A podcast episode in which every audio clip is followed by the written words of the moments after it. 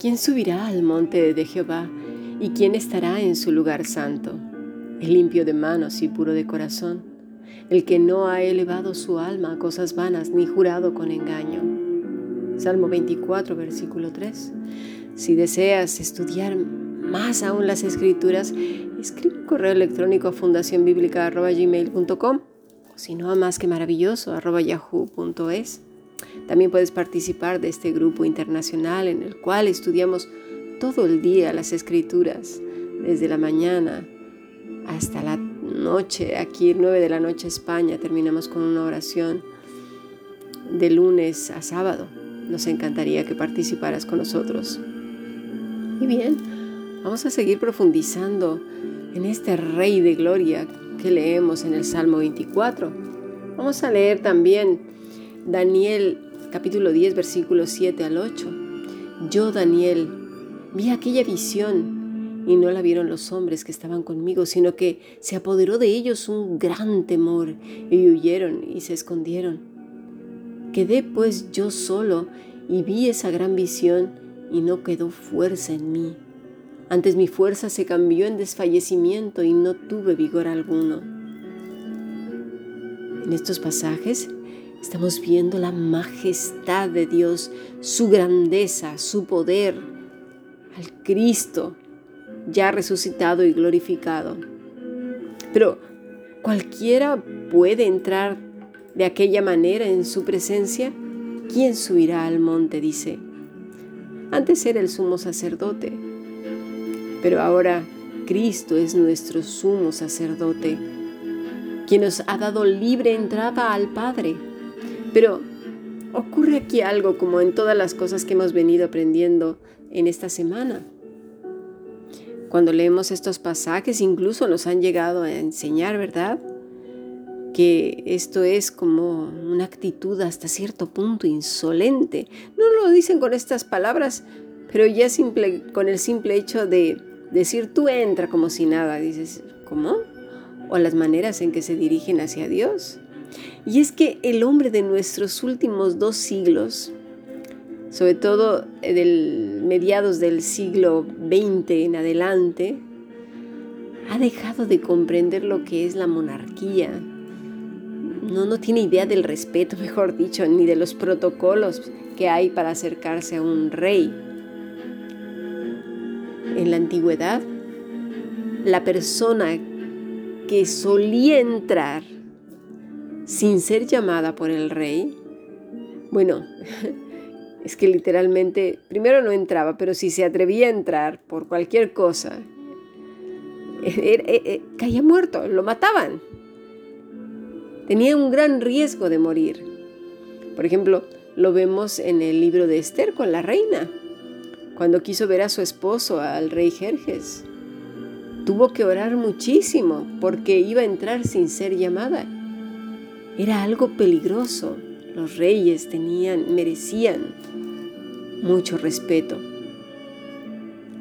Con los años vinieron sistemas de gobierno completamente distintos, pero aún en las dictaduras ocurría lo mismo que en la monarquía.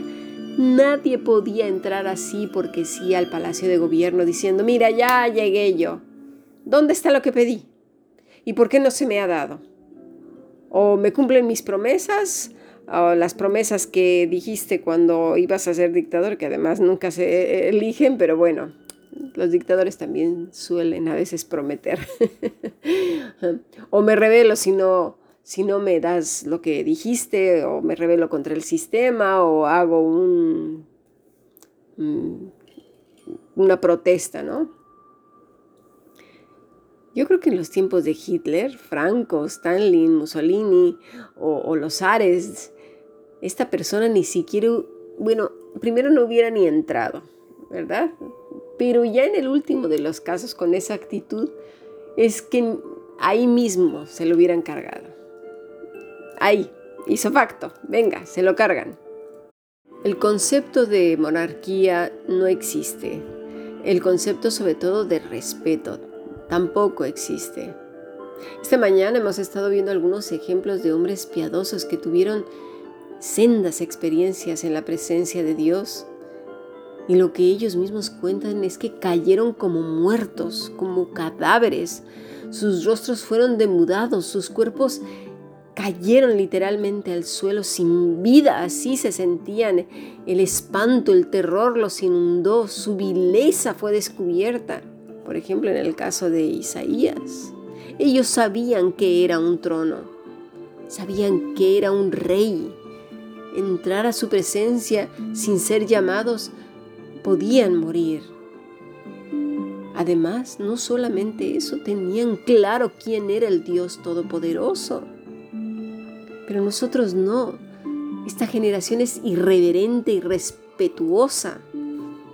A principios del siglo XX aún se usaba el usted, el don, doña, para referirse a los mayores y a gente de una posición respetable.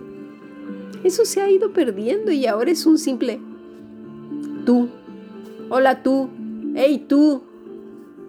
Para saludar, hola ni buenos días, ni buenas noches, ni nada, un simple hola.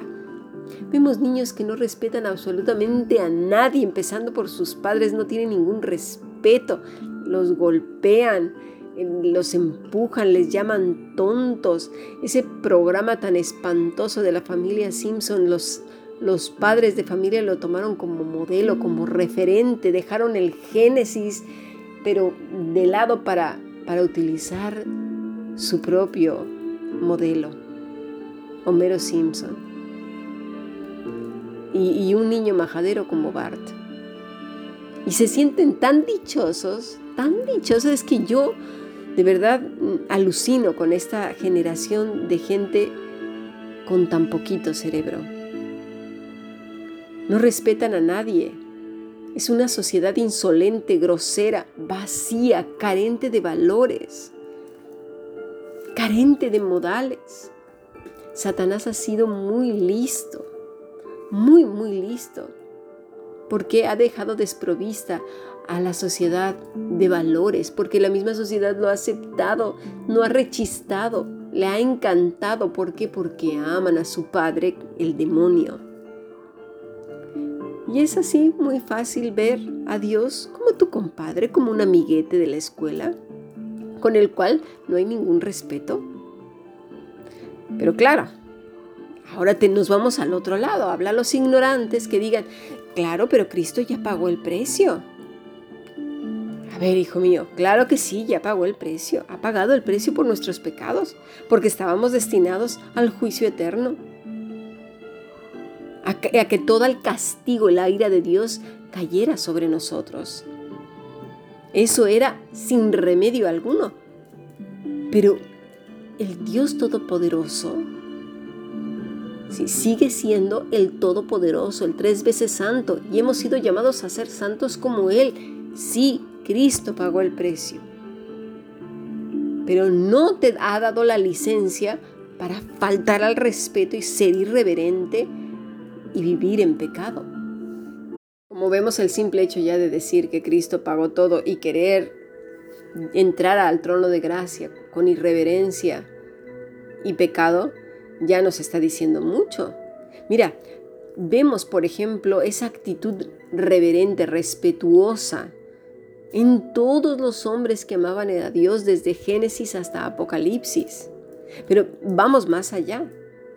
Aún los paganos y de alta estirpe como Nacubodonosor, como Jerjes, como el rey Ciro, el de Ninive y otros más, que se refieren a Dios con mucho respeto. Estamos hablando del creador de todo cuanto hay y existe. Si Cristo ha pagado tu pecado y mi pecado, nos libró de la ira venidera, pero eso no quiere decir que tengamos que ser irreverentes delante de Dios y sin santidad. Pasemos a nuestro siguiente podcast.